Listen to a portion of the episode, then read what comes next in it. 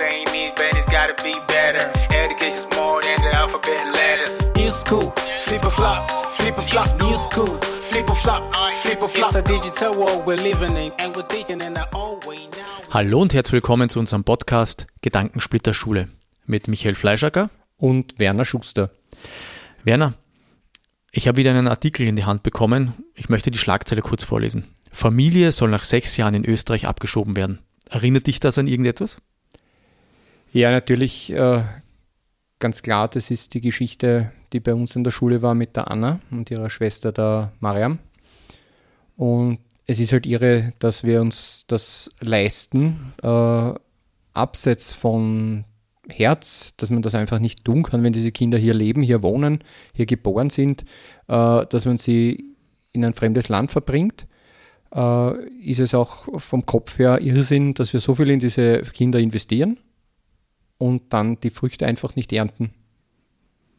Ja, das, also ich, die Anna, die bei uns in der Schule war, die ja leider Österreich verlassen hat müssen, ich habe sie unterrichten dürfen und ich habe ja viel erlebt mit ihr und ich bin ja extrem stolz, ihr Lehrer gewesen zu sein, weil wir wahnsinnig viel erlebt haben.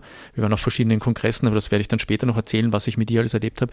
Aber mir jetzt einfach auch weh dann, wie viel wir investieren eigentlich in einen Menschen und ihn dann einfach wieder auf die Seite schieben oder darüber nicht nachdenken, was dieser Mensch eigentlich für unser System eigentlich auch wert sein könnte oder wie er uns als, als, ja, als Welt eigentlich weiterbringen könnte.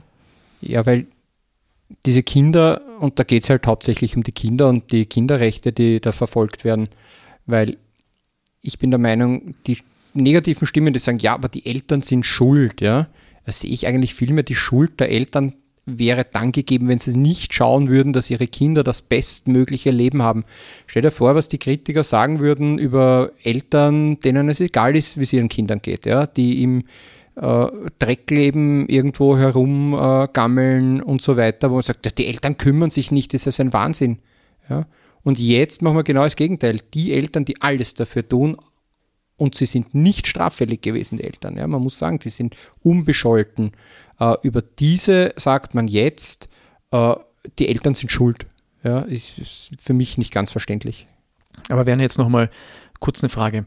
Was glaubst du, warum passiert das eigentlich, dass plötzlich so ein junger Mensch, der in Österreich schon Fuß gefasst hat, der im, im, sich im, im, Schulwesen oder also im Schulsystem gut eingegliedert hat, der seine, ähm, seine Leistungen bringt, überdurchschnittlich eigentlich, und dann plötzlich dem plötzlich dann kommuniziert wird, hey, du hast in unserem System eigentlich nichts verloren. Woran liegt das? Oder beziehungsweise, ähm, was würdest du dir wünschen, damit man, damit man sowas unterbinden kann, dass sowas nicht mehr passiert?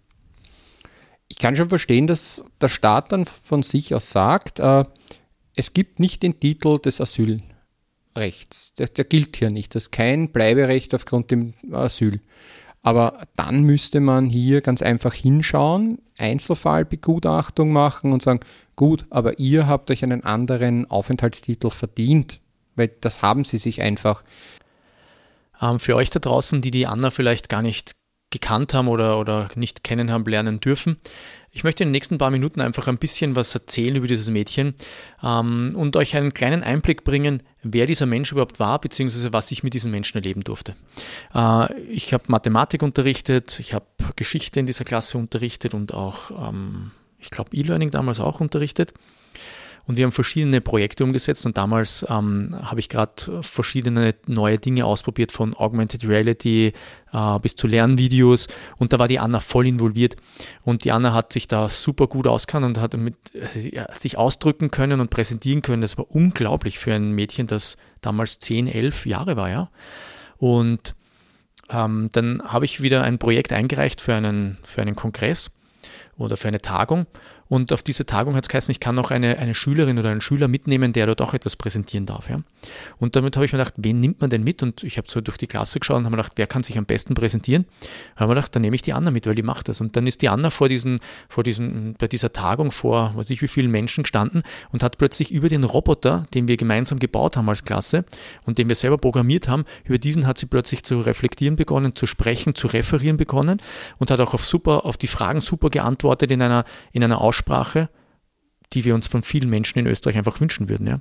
Und das hat mir einfach gezeigt, das ist ein Mensch, der, der Potenzial hat, der, ähm, ja, der, der bereit ist, sich weiterzuentwickeln Und wir sind als System, glaube ich, nie gefragt worden, hat sich dieser Mensch integriert oder, oder, oder hat diese, bringt dieser Mensch eine gewisse Leistung, unter Anführungszeichen, die wir vielleicht in Zukunft nutzen können.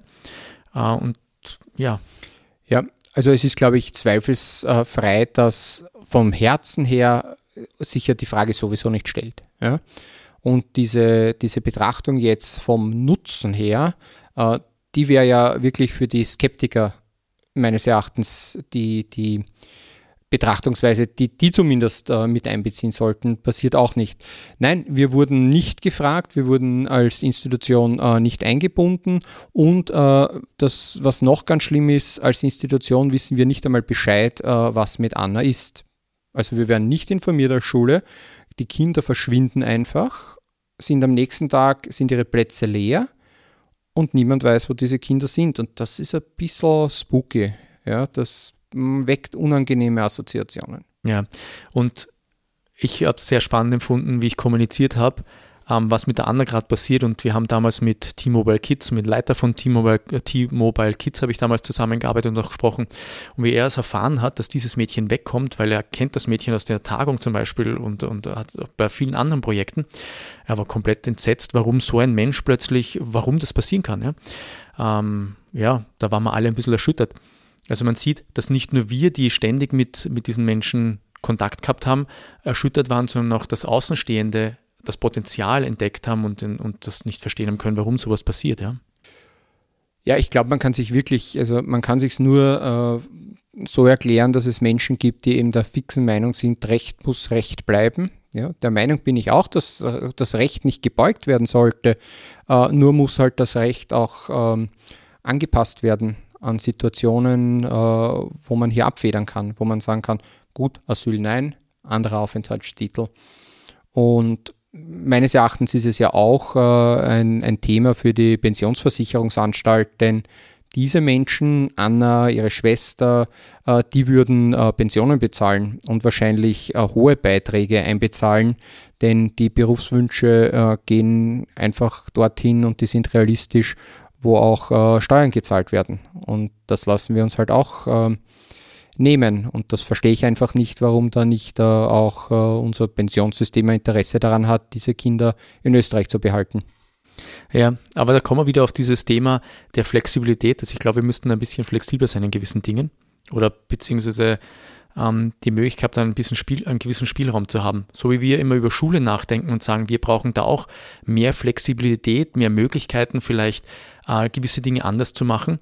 So glaube ich, sind in diesen, in diesen, bei dieser Thematik sehr wohl auch notwendig, äh, einen gewissen Spielraum zu haben. Ja. Ja, weil eines ist klar, äh, all diese Gesetze, um die es hier geht, die sind von Menschen gemacht. Sind keine Naturgesetze. Naturgesetze können wir nicht aushebeln, ja. Dass es ja Gravitation gibt, das ist so, ja, Punkt. Aber all die Gesetze, auf die sich jetzt berufen wird in diesen Fällen, ja, das sind von Menschen gemachte Gesetze und die könnten ähm, angepasst werden. Und eigentlich ist es so, dass es ja ein Gesetz gibt, sogar im Verfassungsrang. Äh, und das würde sagen, dass das Kindswohl beachtet werden muss. Und das ist nicht gegeben, wenn die Kinder entwurzelt werden und ihrer Heimat entrissen werden. Äh, egal wie schön sie es dort haben, wo sie hinkommen, ja, aber wenn die Familie sagt, hier ist unsere Heimat, hier fühlen wir uns wohl und die Kinder hier ihre Freundschaften, ihre Sozialkontakte haben, äh, dann sind die hier zu Hause und das Kindswohl sagt dann wohl, dass das Kind hier bleiben muss. Ja, also mir bleibt nur eins zu diesem Thema zu sagen, dass ich glaube, dass wir da viel flexibler umgehen müssen, dass wir, glaube ich, mehr den Fokus auf den Menschen legen sollten. Das wäre mein Anliegen. Ähm, und ich glaube, dass wir, dass, dass es nicht einfach zu behandeln ist, so ein Thema, und dass das wirklich ähm, von vielen verschiedenen Perspektiven betrachtet werden muss, um da wirklich eine konstruktive und sinnvolle ähm, ja, Situation zu schaffen oder Entscheidung zu treffen. Ja. Ich glaube, den heutigen Podcast werden wir mit einem kurzen Statement der Anna beenden, einen kurzen Einspieler von der Anna und dann kann sich auch jeder, der diese Geschichte noch nicht kennt, äh, ein Bild über sie machen. An dieser Stelle verabschieden wir uns und hoffen, dass uns bei der nächsten Folge wieder wer zuhört. Ich war zwei Jahre alt, als ich nach Österreich gezogen bin, kann mich mh, hm, aber an das Leben hier überhaupt nicht erinnern. Also Ich bin dort aufgewachsen, hatte mir dort ein Leben aufgebaut, wie wir alle. Und ja, also ich hatte dort Freunde, einfach ein ganzes Leben und dann einfach aus diesem Leben, aus diesem Alltag rausgerissen zu werden und dann in ein komplett neues Leben reinzukommen, beziehungsweise in einen komplett neuen Alltag, das war wirklich alles andere, aber nicht leicht.